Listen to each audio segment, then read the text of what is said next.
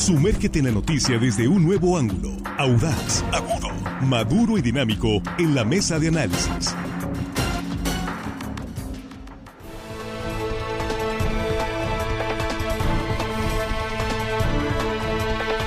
Estamos aquí de regreso en la mesa, ya en la mesa de análisis de línea directa, aquí en la mesa nuestros compañeros. Jesús Rojas, buenos días, ¿cómo estás? ¿Qué tal, Víctor? Buenos días, buenos días para los compañeros, buenos días para el auditorio. Y hoy el saludo se va hasta la cabecera municipal de Angostura, Víctor. Ah, muy bien. Angostura, Angostura. Ahí. Eso es, saludos. ¿Cómo es sabroso ahí en Angostura? Me lo dijo alguien de por allá. No sé por qué siempre que digo Angostura me acuerdo de Chenel. Ah, pues sí, el personaje. Chenel. Exalcalde. Saludos. Sí, ex, exdiputado, saludos. Juan Ordorica, ¿cómo estás? Buenos días. Muy buenos días, Víctor, la mesa, amigos de la producción. Y hello, estimada audiencia que nos escuchan hoy miércoles, el día más X de la semana. Muchas gracias. Armando Ojeda, ¿cómo estás? Buenos días, bienvenido. Muy buenos días, amigo Víctor Torres. Es un gusto saludarte esta mañana a ti, a los compañeros de la mesa, a los chicos de la producción y a toda la gente que nos escucha aquí en nuestro queridísimo estado de Sinaloa. Más allácito de... De nuestras fronteras. Gracias, Armando. Muchas gracias. Adelante, Muchas gracias, señor. un saludo, una felicitación. Eh, siempre nos están viendo en línea directa. El ingeniero Saúl Vizcarra, que escucha en elegido 2 de abril, municipio del Fuerte. Lo felicita su familia, sus padres, eh, Liberato, Vizcarra, Lupita, Vega Manzanares, sus tres hijos y toda su familia. Ingeniero, muchas felicidades por su cumpleaños. Acá nos comenta Agustín Torres Sotomayor de su cumpleaños. Bueno, pues entrando en materia, sigue la manifestación sí, sí. Y ahí. vienen los contingentes. Y viene ¿no? más gente de la UAS, trabajadores, maestros y personal administrativo. Los maestros, Jesús, Ayer mismo les dijeron a los estudiantes en diferentes unidades académicas no va a haber clases este miércoles, estamos convocados a Culiacán.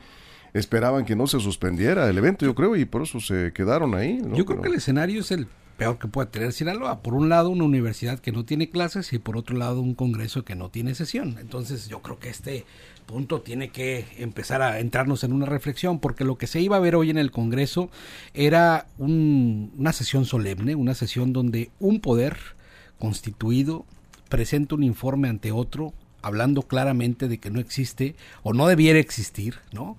Una, digamos, una representación eh, política que tenga más peso que otra. Estas son imágenes En en este momento ahí el Congreso. En un Sí. ejercicio de contrapesos democráticos, el Poder Ejecutivo se rige también ante el Legislativo, el Legislativo lo propio con el Judicial y así en un equilibrio, ¿no? Bueno, esto que está pasando el día de hoy es una protesta, yo había dicho, es una protesta legítima en tanto que cada quien puede tomar la calle para externar la opinión que así considere, hablando en términos de la universidad, hablando en términos de lo que fuere. Pero lo que creo es cuando atentas contra el derecho de los demás. Y en este en particular es el derecho a informarse de los ciudadanos y de las ciudadanas. Es el derecho a conocer el estado que guarda la administración pública del estado de Sinaloa, que pues evidentemente ya en estas condiciones pues no se puede dar en este recinto legislativo. Cierto es que el informe es algo más que un mensaje ante el Congreso. El informe es mucho más que eso, pero creo que en la política la forma es muy importante, tanto como el fondo, y el no permitir históricamente la celebración de un informe es algo que marcará sin duda un, un, un, un parteaguas en la historia de Sinaloa. Eso es bueno, por lo pronto se pospone, pues, ya dijo del presidente de la Junta de Coordinación Política, Juan, que lo van a realizar, el evento lo van a reprogramar. Juan. Sí, vamos a ver si la Universidad Autónoma de Sinaloa decide también no reprogramar su protesta. Yo creo que así va a ser. Lo van a, lo van a estar, lo van a estar siguiendo a donde se mueva. Yo creo que lo van a hacer. Es una estrategia que utiliza, no estornudar, con la nariz. Eh, bueno, es una estrategia que utiliza mucho la universidad o cualquier protesta, estar si, dándole seguimiento puntual y marca personal, le llaman algunos políticos, a los gobernantes cuando quieren, cuando quieren hacer sentir su propuesta y el peso político que pueda tener estos grupos que están en desacuerdo. Por lo pronto, hoy la Universidad Autónoma de Sinaloa suspendió clases, no tienen clases los muchachos, creo que no es buena noticia. Sí, su protesta se realizó, no se realizó, y eso sí yo creo que es una, pues una tristeza que no se haya realizado el, el informe del gobernador. También entiendo las razones, esta parte, pues no se garantiza la seguridad, sobre todo si hablamos pues de un gobernante que ha puesto el ejemplo que no, no va a utilizar la fuerza pública pues ni para protegerse a sí mismo, si, si, si, si va a ocasionar una confrontación. Entonces yo creo que prudentemente decidieron eh, cambiar la fecha. Lo que yo creo también es que va a pasar es que la UAS va a modificar sus fechas de protesta y lo van a seguir haciendo porque van a jugar a ver quién se cansa primero. No creo que con esta protesta ya los universitarios se sientan tranquilos, conformes y hasta aquí dejen las cosas. Creo que seguirá avanzando el tema. Ahí sí yo creo que ya tendrían que pensar en un plan B.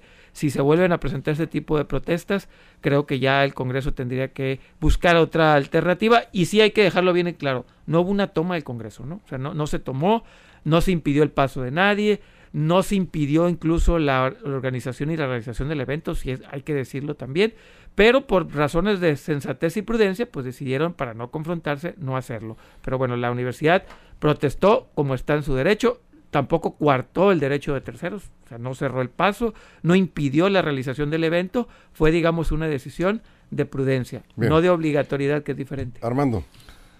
Para mí sí es una toma, es una toma del Congreso desde el momento en que no se permite el libre tránsito de los vehículos, del personal.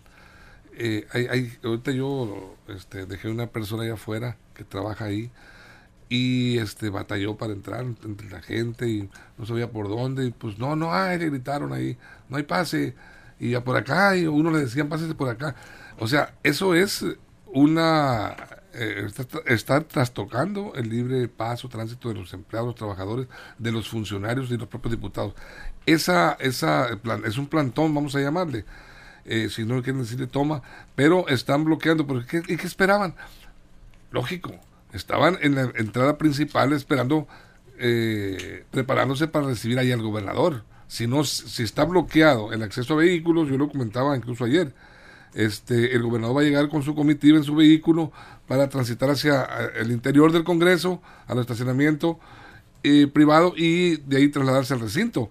No le iban a permitir, tendría que bajarse en medio de la multitud y eso sí era poner en riesgo su integridad física, yo creo. No estoy diciendo que lo iban a agredir a golpes, pero me imagino, me imagino todo lo que le iban a gritar ahí, consignas y todo tipo, ofensivas muchas. El gobernador, yo creo que eh, tomó una decisión muy acertada. Bueno, fue el Congreso el que decidió el Congreso, bueno, yo creo que de manera conjunta, Víctor, acordaron eh, ambas, ambas partes, es decir, no hay condiciones eh, de poner en riesgo la integridad física de los personas, el gobernador y toda su comitiva, los propios diputados. Entonces se pospone para mejor oportunidad esto. Entonces ahí está, ahí está planteado.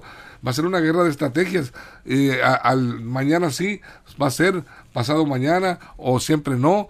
Y ahí puedes, pueden estar jugando con las fechas. Y para, yo creo que se le facilita más al Congreso llevar a cabo este evento que a la UAS estar movilizando a su gente. Sí, a ver, pero entonces, ¿cómo queda la, la UAS, porque es la institución a que pues, finalmente están abanderando eh, estos, eh, estos grupos que vienen de diferentes partes del Estado, porque pues, así han recibido la indicación de presentarse hoy trabajadores de la UAS de diferentes partes del Estado.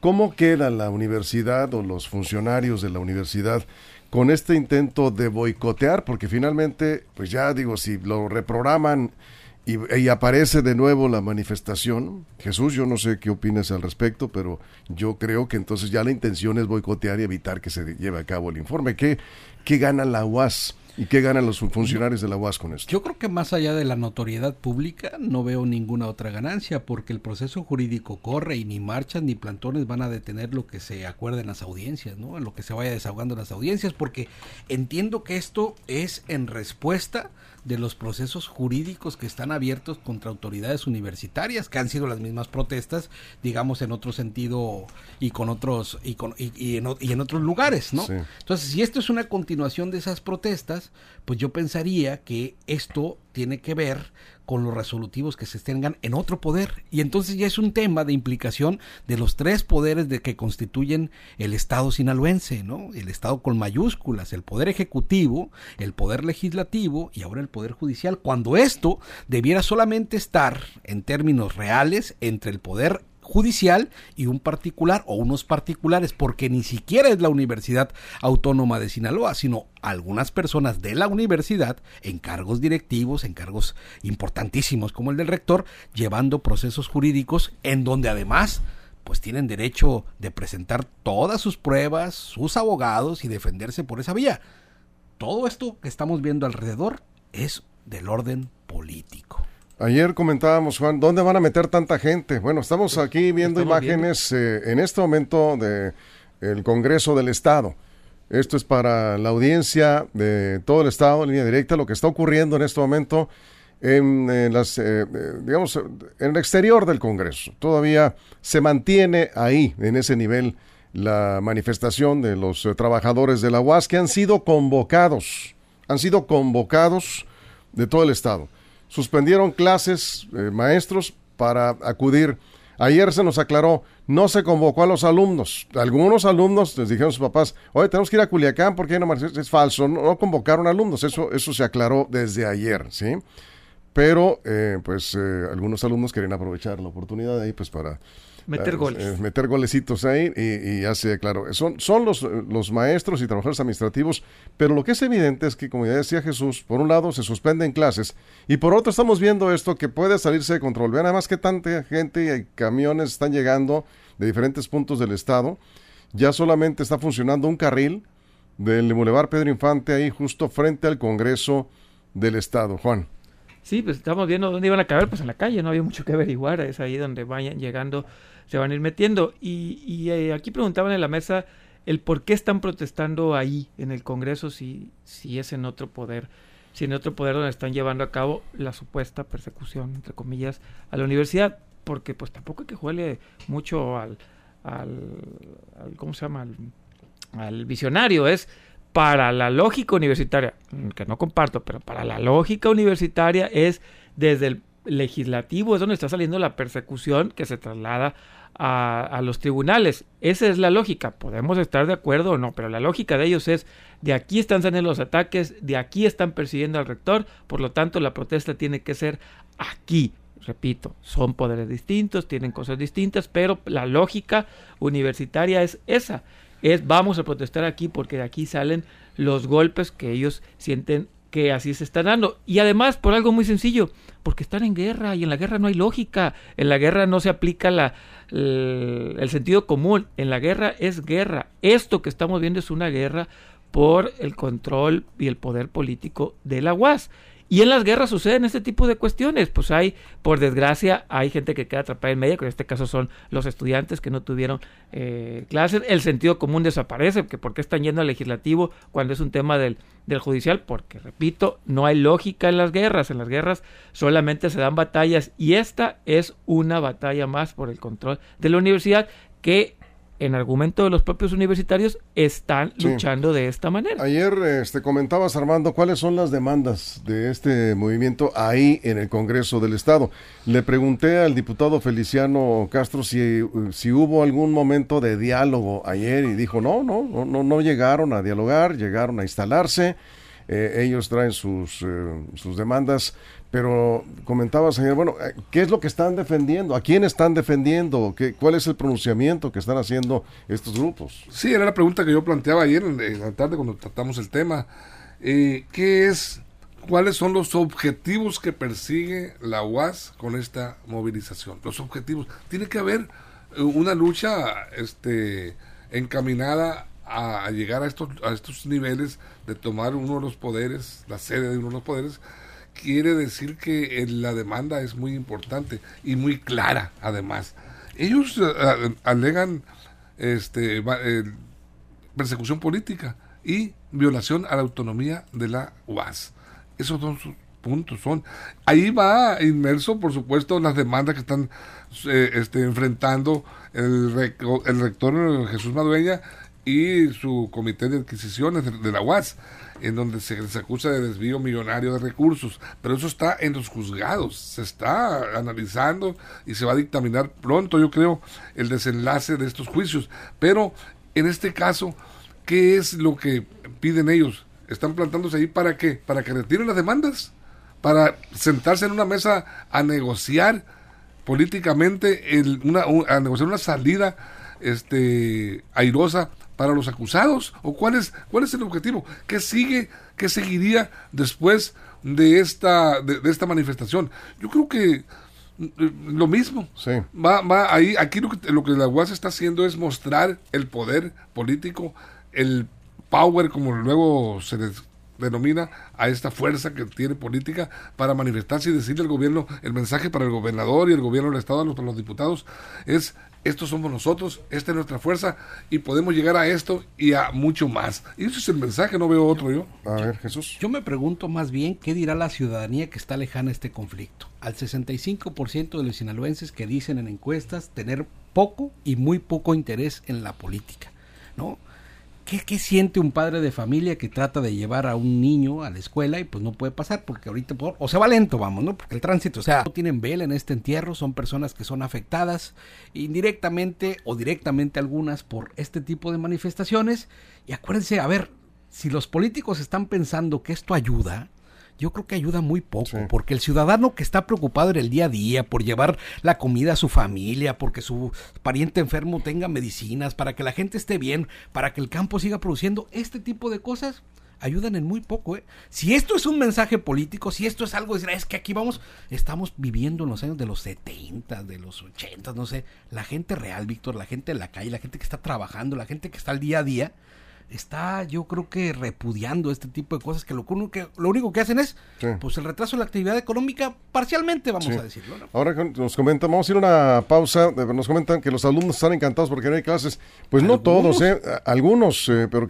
ayer sí nos llegaron algunos comentarios en el sentido que había molestia de algunos alumnos porque eh, estaban suspendiendo clases, otros pues ya sabemos que hay de todo, pero algunos que pues sí estaban verdaderamente extrañados de que iban a suspender clases, sobre todo cuando se anunció la suspensión del informe. O sea, el Congreso dice, no hay condiciones de seguridad, se suspende la reunión de trabajo con el gobernador. En ese momento esperaban algunos alumnos, yo no puedo decir que todos, que se suspendiera esto que estamos viendo hoy. Entonces, ¿cuál es el objeto de mantener una movilización ahí si digamos que ya lograron su objetivo? Finalmente se suspendió o se pospuso el evento. Bueno, vamos a seguir con los comentarios. Vamos a una pausa en radio, nos quedamos sin comerciales, seguimos en redes sociales, es la mesa de análisis de línea directa. Continuamos. Información confiable, segura y profesional. Línea directa. Información de verdad. Con Víctor Toro. Línea directa.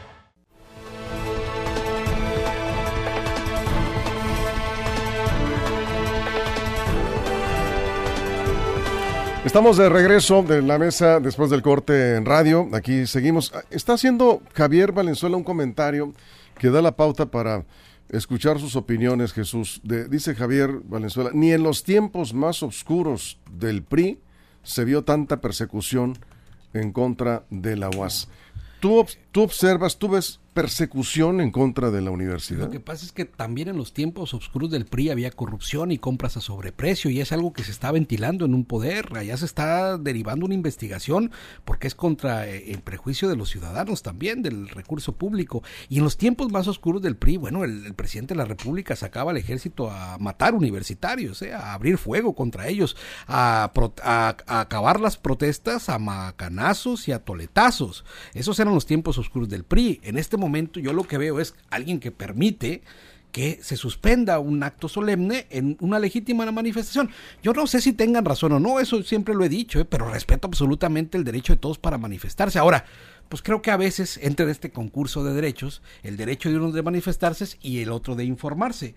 Yo lo que creo es que a mí como sinaloense me gustaría más que se estuviera hablando de la universidad, no ahora por esta toma, sino por lo que se habla ya, de los premios, las certificaciones, los logros de los alumnos, los profesores que están ingresando al Sistema Nacional de Investigadores. Es decir, la UAS tiene un montón de cosas que contar y tiene muchísimos retos como, como universidad.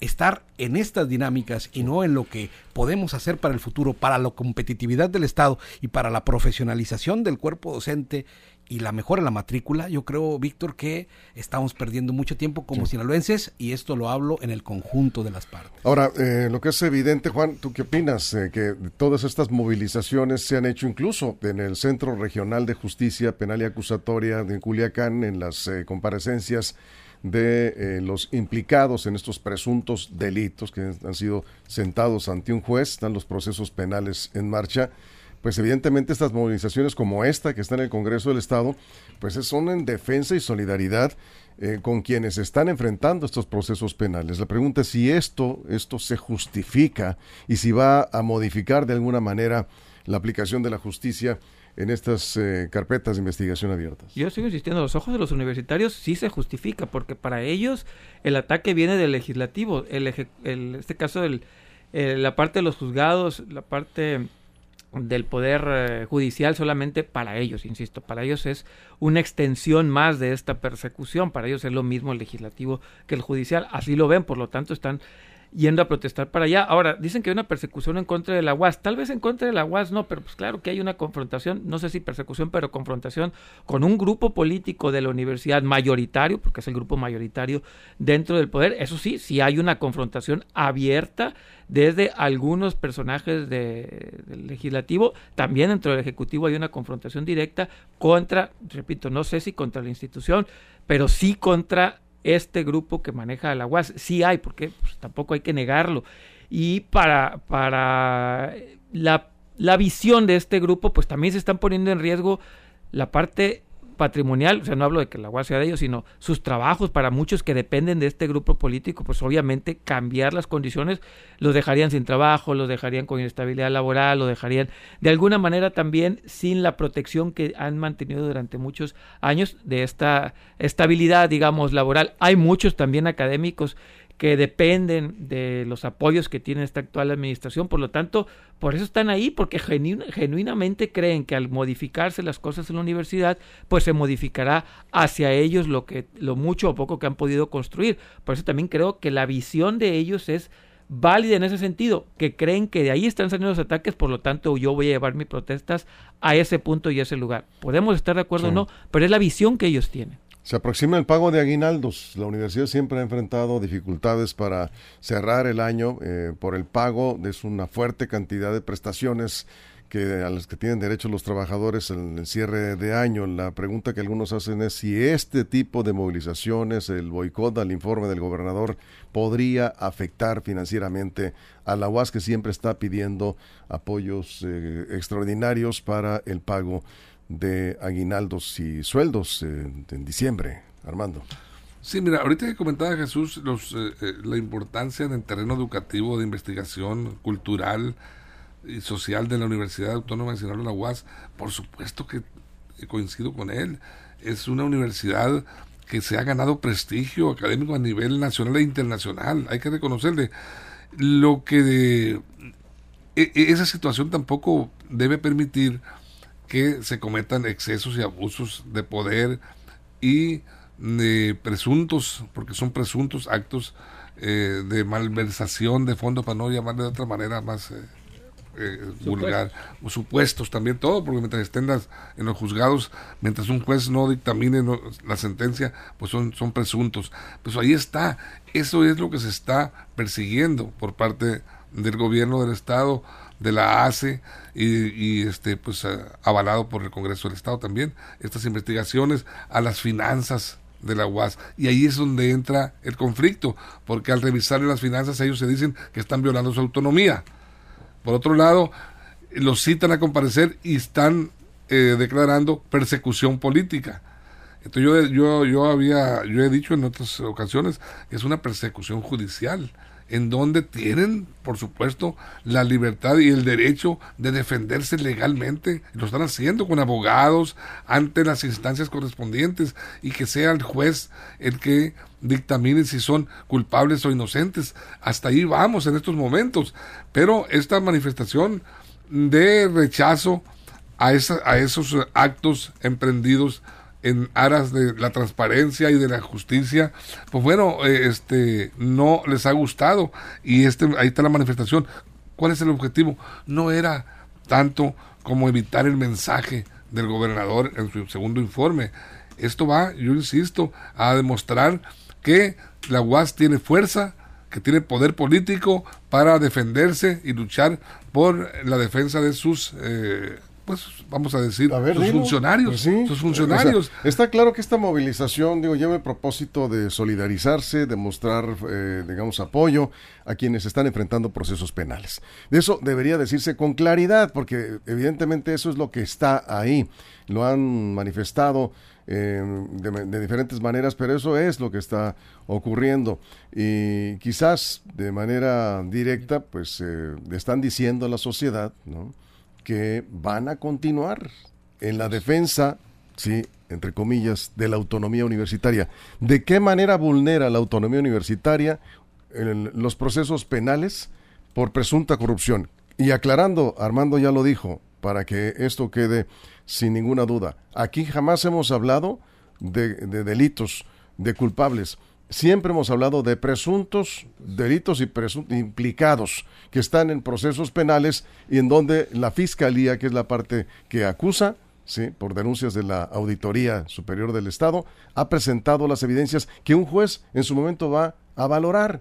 No hay sentencias, están los procesos penales. Se percibe que con estas movilizaciones intentan presionar a los poderes judicial, legislativo y ejecutivo para que eh, tenga otro curso, el, eh, en este caso, pues to todas las investigaciones que se están haciendo, que están en, en proceso en los juzgados. Bien, vamos a... Mira, casi cerramos. Los días más negros de las universidades, Víctor, se dan cuando los conflictos están por encima de su referencia académica, porque esto trae consecuencias para el estudiantado. Afuera el mercado laboral es muy competitivo. Si vienes de universidad, te lo digo como egresado de una universidad pública, los días más negros de la Universidad de Guadalajara fueron los tiempos donde no contrataban egresados porque nos pasábamos días sí y días no en, en- en- en- en años anteriores Sí. tomando, peleando, discutiendo, en esas ideas pues de que la universidad tenía que estar en una lucha constante contra lo que fuera y la calidad educativa quedaba en segundo, tercer. A ver, el mercado afuera está requiriendo profesionales como los que tiene ahorita nuestra universidad, muy buenos, extraordinarios, con profesores extraordinarios, que nunca quede por encima la política sobre la calidad educativa. Creo que esa debe ser una exigencia de la ciudadanía en general, porque la universidad no solamente es de los universitarios, sino de todo Sinaloa. Juan, cerramos. Sí, yo creo que precisamente por lo que acaba de decir Jesús, por eso, porque la universidad ha estado mostrando muchos avances en los últimos años en temas académicos, precisamente es por eso que esta comunidad universitaria siente que al trastocar la realidad actual en la que vive podría cambiar eso. Eh, eh, es lo que ellos consideran, por eso se están manifestando. Ellos dicen, si cambiamos las condiciones que existen actualmente en la universidad, podríamos perder esto que hemos avanzado mucho tiempo en la parte académica. Eh, efectivamente, la UAS tiene muchos años avanzando eh, sin protestas, sin tomas, sin tampoco sin grandes cambios adentro de la universidad. Han avanzado en lo académico, tal vez en lo político, no. Y ellos sienten que al trastocar tanto a las autoridades, a los grupos o hasta las leyes orgánicas y a los estatutos que puedan tener, les pueden cambiar esta realidad académica. Por eso yo creo que están saliendo. Podemos estar de acuerdo o no, pero creo que ese es el punto de vista y la parte medular de las protestas es si modificamos algo de lo que tenemos actualmente, podemos perder lo que hemos avanzado. O podríamos estar mejor también.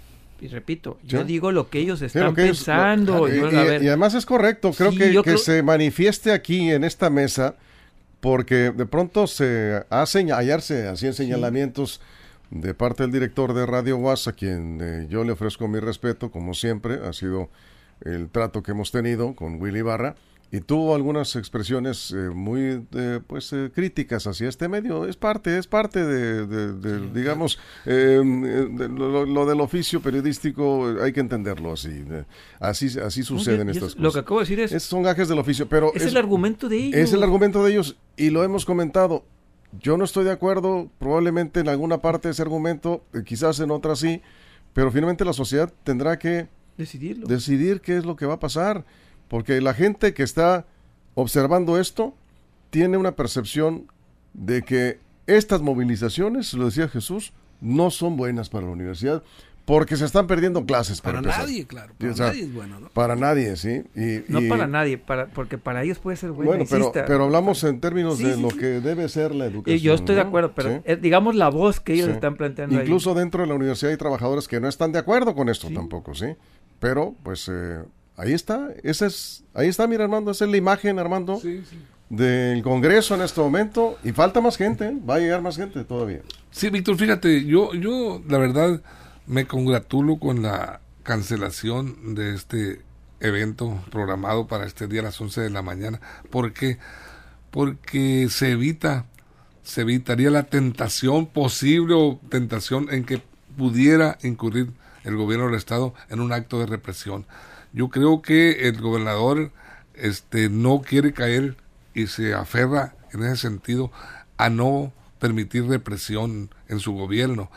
Eh, y sería pues un reto muy grande a esa idea de la no represión involucrarse, bajarse de su carro en medio de una multitud que lo va a ofender y le va a gritar consignas pues agresivas. Y pues bueno, con su guardia personal podría suscitarse algún pequeño roce, un evento que ya sería canalizado y, divulgado hacia mediáticamente como un acto de represión. Y eso es lo que menos le conviene y le debe interesar al gobernador del estado, Rubén Rocha Moya. Muy bien, cerramos 30 segundos, última ronda. Nos preguntan acá del auditorio si es común que esto suceda en otras universidades. Pues sí, lamentablemente sí, hay otras universidades públicas que en este momento o en algún otro momento de la historia han tenido de este tipo de conflictos y además hay otros que por lo menos 12 rectores han enfrentado cargos mismo ante las autoridades correspondientes. A algunos les ha tocado tocar piano, entrar en la cárcel, Víctor. Así es, Juan, cerramos 30 segundos. Sí, las universidades públicas al final le cuenta pues una expresión de muchas voces. Esto estamos, lo que estamos viendo es eso, algo que no pasaba hace veintitantos años, ¿no? La universidad no se movía políticamente hace veintitantos años y hoy que quieren modificarse ciertas cosas al interior de la universidad, que este grupo se siente, digamos, atacado, pues está respondiendo de esta manera. Es un movimiento normal, podemos estar de acuerdo o no, pero pues así es. Toda acción tiene una reacción. Armando, cerramos. Bueno, Víctor, vamos a esperar, yo creo, este, el desenlace de este episodio poco agradable, esta confrontación entre el gobierno, el ejecutivo, la universidad, el legislativo, el poder judicial, están involucrados todos los poderes en este conflicto. Y por el bien de la educación de Sinaloa, de los sinaloenses, esperemos que esto pues no llegue a la violencia y que se resuelva en donde tenga que resolverse. Bien, pues de lo que se resuelva en, los, en las próximas horas ahí en el Congreso, le estaremos informando también a través de nuestras redes sociales, en línea directa portal.com, con todos los detalles. Y aquí estaremos de regreso en punto de la una de la tarde en la segunda emisión de línea directa. Gracias por su compañía. Pásela bien.